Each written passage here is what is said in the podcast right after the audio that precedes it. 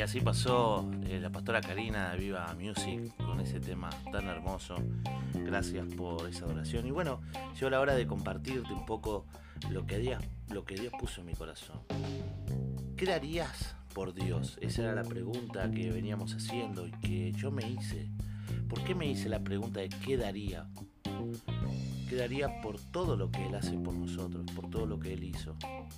Por su misericordia, por su bondad, por su paciencia, con solamente pensar uno mismo lo que hizo y todo lo que nos aguantó y por todas las cosas que pasamos y que él sufría.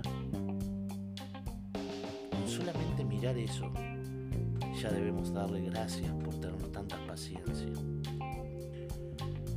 Él dio todo por nosotros y solo tenemos que recordar también algo maravilloso eh, es el momento de mayor amor que existe en historia, donde Él entrega a su Hijo Jesús en la cruz. Él lo entrega por vos y por mí, porque sabía que esta vida que llevaba al mundo se perdía y que otra vez tenía que pasar por un montón de situaciones que quizás más adelante vemos, pero lo importante es lo que padeció nuestro Señor Jesús por nosotros. A veces uno dice, sí, Cristo murió en la cruz, gracias Señor, pero realmente hacemos hincapié en lo que Él hizo por nosotros. Somos agradecidos por su amor, por su sacrificio. Él no necesitaba pasar por todo esto, pero Él lo hizo para dejar un precedente, para salvar tu vida y la mía, la de generaciones tras generaciones y generaciones y todo por amor. Jesús padeció todos nuestros pecados. Jesús sufrió y absorbió nuestras enfermedades, nuestras faltas, nuestros problemas. Él se llevó todo. Yo siempre recuerdo esa frase que da vuelta sobre mi cabeza cuando uno escucha que Cristo en un momento en la cruz dijo, Eloí, Eloí, lama sabactami. Y cuando uno escucha esa traducción, que muchas veces todos quizás ya la saben, dice, Dios mío, Dios mío, ¿por qué me has abandonado? Él sintió un abandono en ese momento. Él sintió que había un silencio, esa comunicación fluida que tanto conocemos que Jesús subía a los montes a hablar con el Padre, porque no hacía nada sin consultarle. En ese momento él se dio cuenta de que no, estaba eh, eh, eh, esa comunión, esa comunicación directa. En un momento se sintió un silencio y ese silencio fue para que Él pudiera absorber nuestros pecados. No fue tan sencillo como se cuenta o muchos lo dejan pasar por alto también es un tema quizás para otro programa. Pero creo que con todo esto de que siempre tratamos de tener una prédica o, escuchar la palabra de Dios para que no les caiga mal a las personas, si solamente tenemos que escuchar la verdad, ¿por qué nos va a caer mal? Y si algo nos molesta es porque no queremos ver la realidad. Pero la realidad es que Cristo murió por amor a vos y a mí y que no fue grato esa crucifixión. No fue grato lo que él vivió, lo que él sufrió. Él conoció lo que era el silencio. Nosotros nos quejamos muchas veces por un desierto o por situaciones que tenemos y debemos esperar. Y nos quejamos porque decimos, Señor, no escucho una respuesta. Tomando un café, tomando un té y quizás si estamos muy mal con una tristeza por un problema. Cristo estaba clavado en la cruz con todos los dolores, más todo lo que había ya pasado. No podía respirar. Y ustedes los invito a que puedan googlear lo que significa cada clavo en ese cuerpo y por qué la posición de la cruz. Todo era una tortura y un sufrimiento. Las cosas no son porque fueron así nomás. Cristo tenía que sufrir y padecer por vos y por mí en ese momento que escuchar el silencio, y digo escucha el silencio, porque a veces el silencio se hace ese sonido que tanto uno quiere que vuelva, y él lo que sentía era una tortura, porque tu enfermedad y la mía estaba entrando en su cuerpo. tus pecados y los míos estaban entrando. El pecado de la humanidad estaba entrando en su cuerpo. Y yo imagino a Dios mirando ese momento, diciendo, ¿por qué mi hijo debe padecer? Por amor era la respuesta. Solo amor. No hay otra explicación. Nosotros no tenemos nada para darle a nuestro Dios. Porque Él lo tiene todo. Él es el creador. Pero por amor, por amor a vos, por amor a mí, Él dejó que Cristo padeciera. Y a veces creo que estas cosas parecieran que pasan por alto. Es una sensación que a veces eh, me da y, que nosotros no somos agradecidos a Dios por todo lo que Él hizo y hace y va a seguir haciendo. Somos injustos, no somos merecedores de esto. Es tanto el amor que Dios nos da, es, es tanto que a veces hasta dudo que podamos interpretar cuál fue el sacrificio y si realmente nosotros somos conscientes de tanto amor. A veces decimos que no tenemos tiempo para esto, no tenemos tiempo para lo otro, no tengo tiempo, no por el trabajo, no porque los chicos, no porque esta situación que me supera. Nunca tenemos tiempo para Dios. Para todo lo otro sí. Vos sabrás mi trabajo, ¿no? Y las responsabilidades. Y Dios no está. Ahora, ¿qué pasa si yo te cuento que todo lo que tenés es gracias a Dios? Y que es más, tu tiempo que hoy tenés es gracias a Dios. Porque si hoy podés decir que no tenés tiempo, es porque Dios dejó que sigamos existiendo. Porque la existencia del ser humano en la tierra es pura y exclusivamente gracia de Dios. Y si hoy decimos que estamos ocupados por su gracia. Digo, ni siquiera paramos a detenernos por qué estamos haciendo lo que estamos haciendo. Y es un llamado. Señor, esta enfermedad pandemia que cayó en el mundo, ¿somos conscientes? ¿Nos preguntamos realmente si somos merecedores? ¿Realmente reconocemos el reino de Dios en nuestra vida? ¿Lo reconocemos a Él como Señor y Salvador? La sociedad reconoce. El mundo reconoce a Dios. O también siguen pensando que todo lo que tienen es gracias a la política que genera el mundo. La palabra dice que nosotros tenemos y debemos respetar las leyes del hombre porque las puso Dios. Pero no podemos negar que estamos dentro de un mundo donde está lleno de corrupción. Y, y creo yo que hay pocos en el mundo, y hablo de líderes que reconocen la soberanía de Dios. Digo, porque si no, no estarían votando y haciendo situaciones tan difíciles como las que hoy suceden en el mundo entero. Pero Dios, que todo nos da, que todo nos los dio, no merece aunque sea el tiempo que corresponde para que podamos contactarnos con Él. En gracia a su amor, en gracia a su misericordia, que tan grande es. Si hay algo que aprendí, y gracias a, uno de mis pastores, el pastor Rubén Jiménez, que, un día escuché eh, de él una palabra que la hice propia, y dijo que Dios era tardo para ir. Él es tardo para la ira. Entonces mi cabeza empezó a dar vuelta. ¿Por qué era tardo para la ira?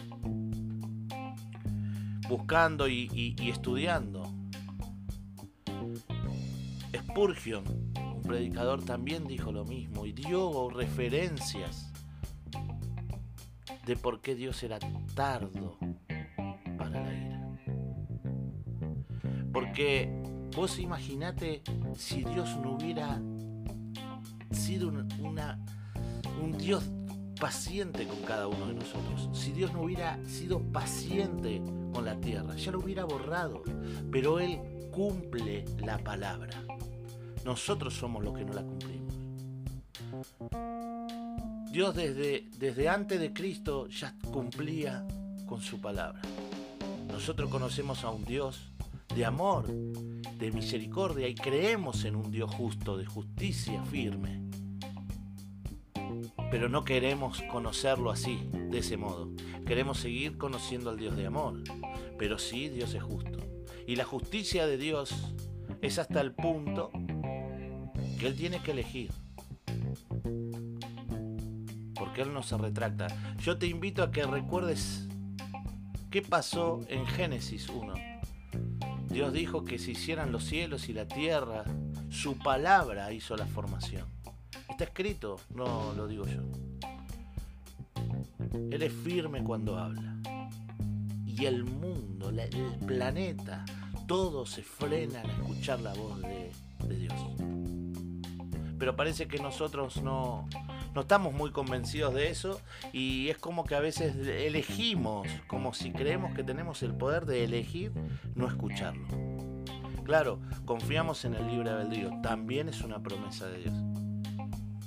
Eres un caballero, dice la palabra, y lo habrán escuchado en varios predicadores, que Él golpea la puerta y llama y él espera que lo dejen entrar, a Cristo.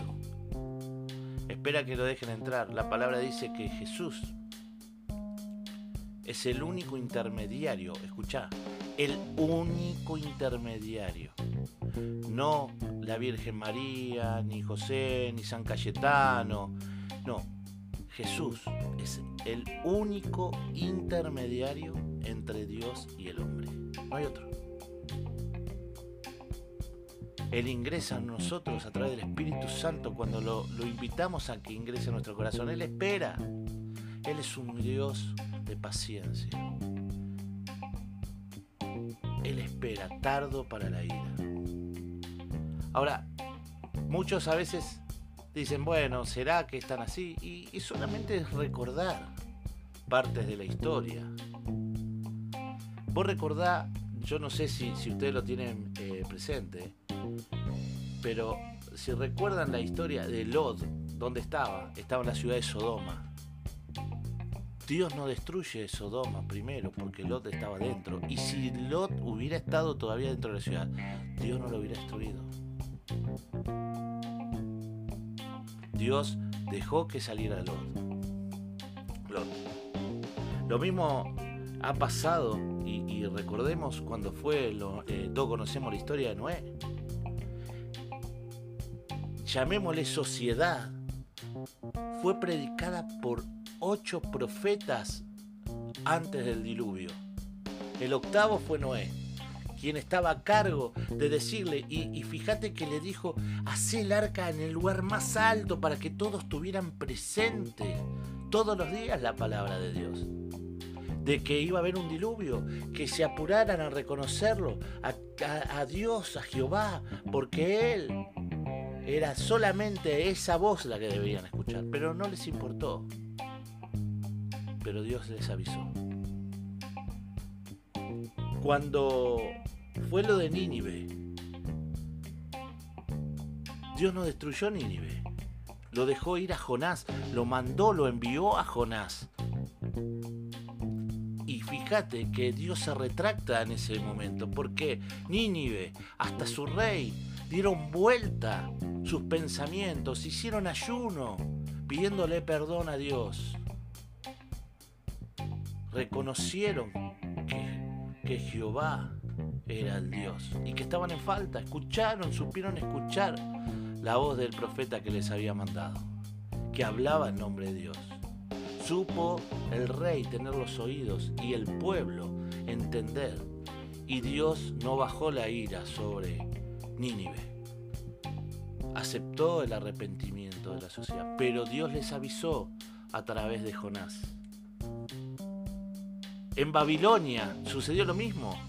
En Babilonia Dios le mandó los profetas, mandó los mensajes. Los profetas iban por las calles alertando lo que iba a pasar. Pero no supieron escuchar.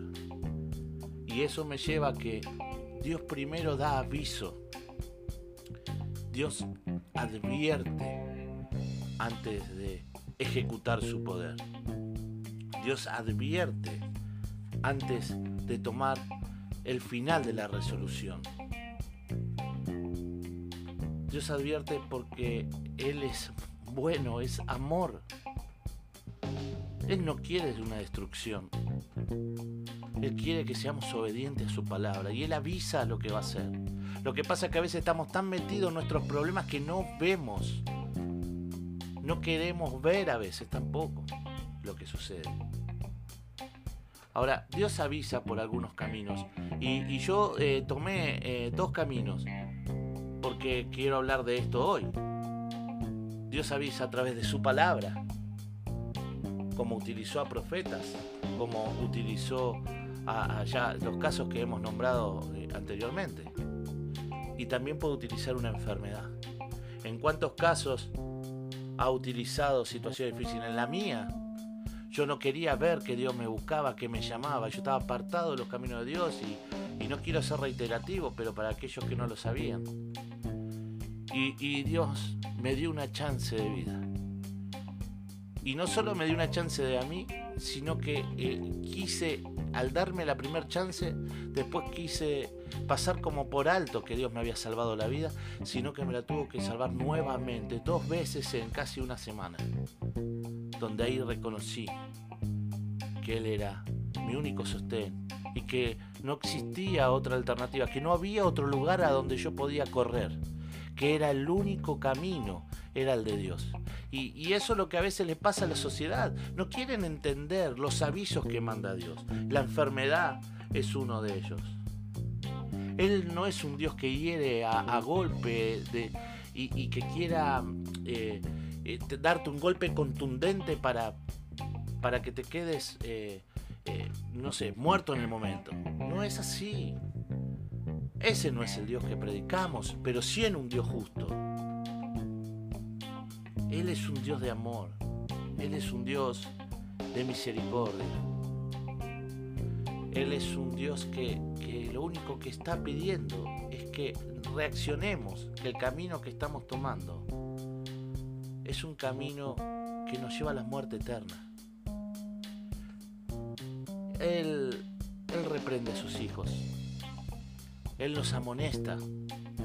Porque es una manera de, llamar la atención antes de tomar la decisión. Yo pensaba dentro de todo lo que me iba sucediendo en esta semana y decía, si puedo comparar sobre esas personas que manejan empresas, y ustedes me sabrán entender, y que tienen la autoridad de tomar cualquier ejecución sobre cualquier empleado, cualquier decisión difícil dentro de la empresa.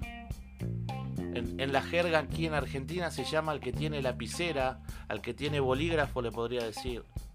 Aquel que tiene la firma de tomar una decisión, si seguís o no, continuás o no. Esa persona, la que realmente tiene el poder, no es fácil de enojarse.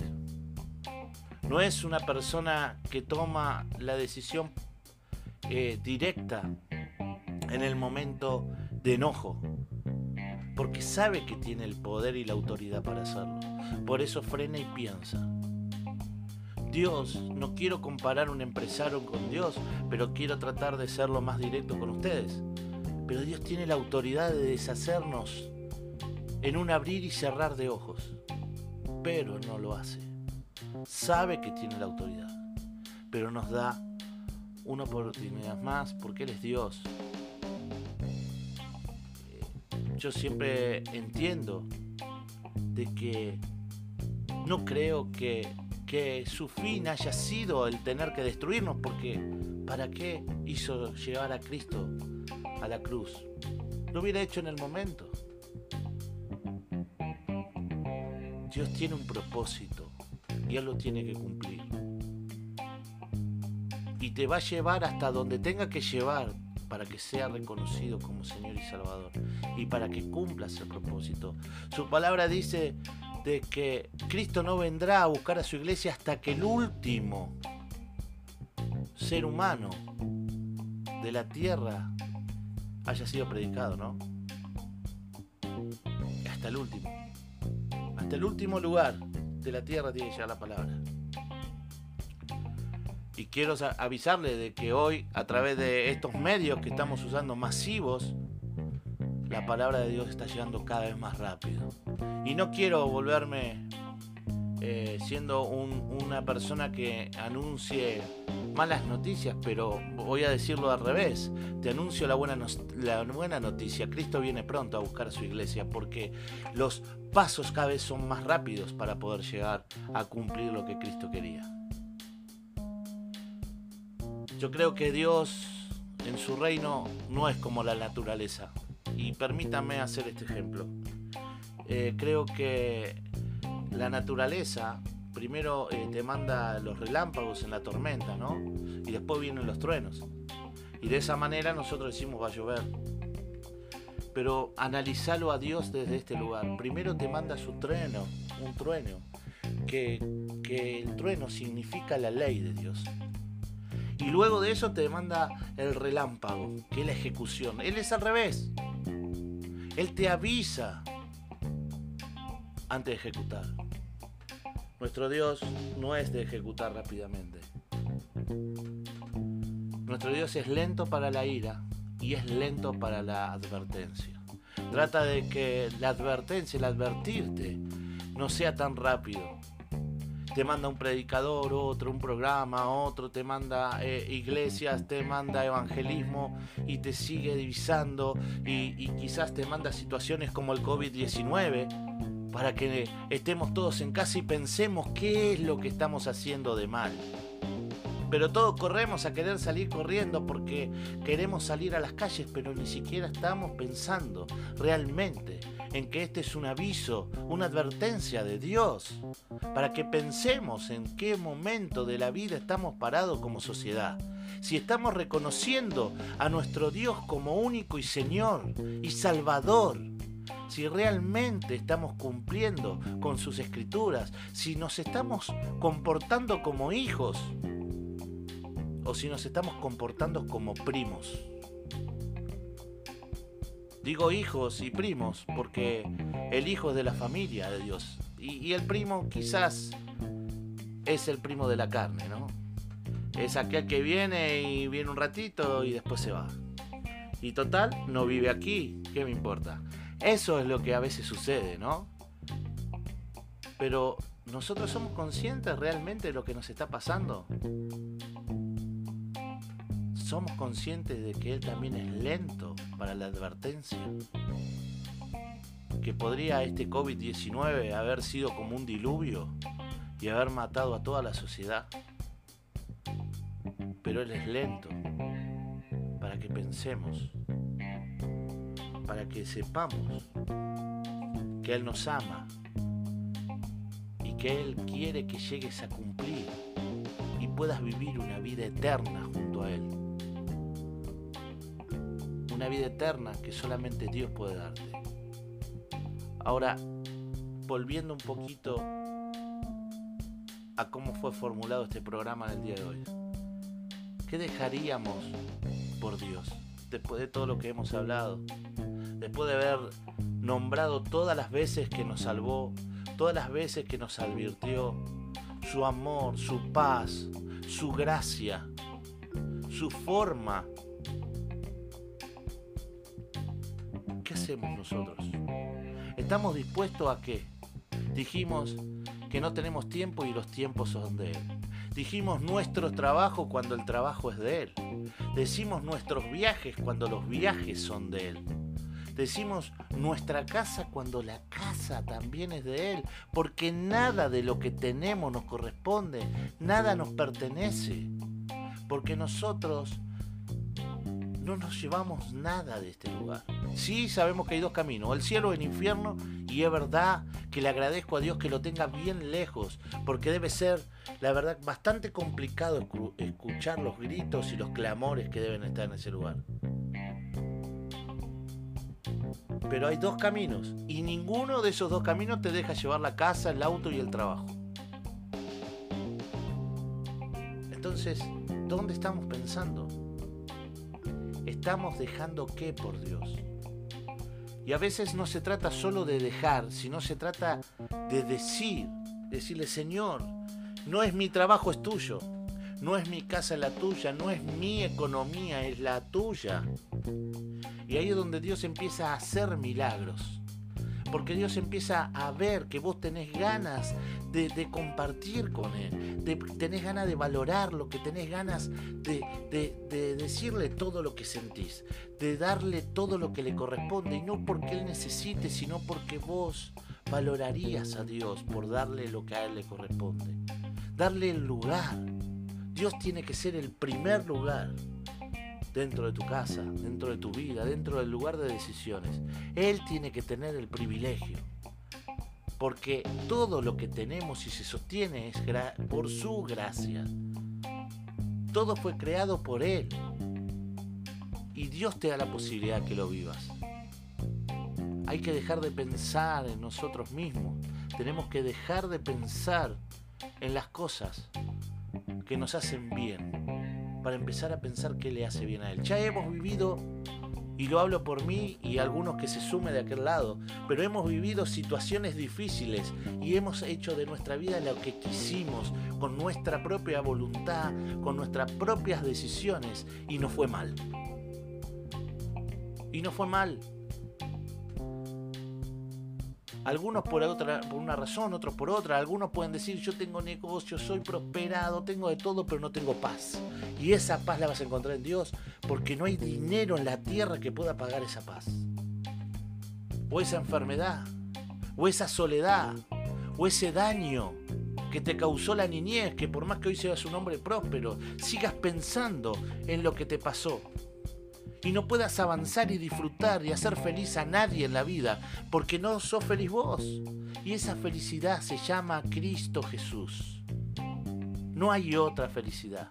No hay otro nombre más grande que el que te acabo de nombrar, que es Cristo Jesús. Es el significado, es el amor hecho carne. Él vino a morir por vos y por mí. Eso es Cristo. Y por último quiero decirte que yo sí tengo la respuesta. De mi respuesta de mi vida. Y yo quiero contarte que yo sí le agradezco todos los días a Dios por dejarme eh, vivir esta vida nueva para mí. Que me dejó tener una nueva familia, que me dejó tener una nueva posibilidad, que me dio la posibilidad de agradecerle en vida a Él todos los días porque te digo que hoy es el momento. Hoy la posibilidad que tenés para hacer para Él.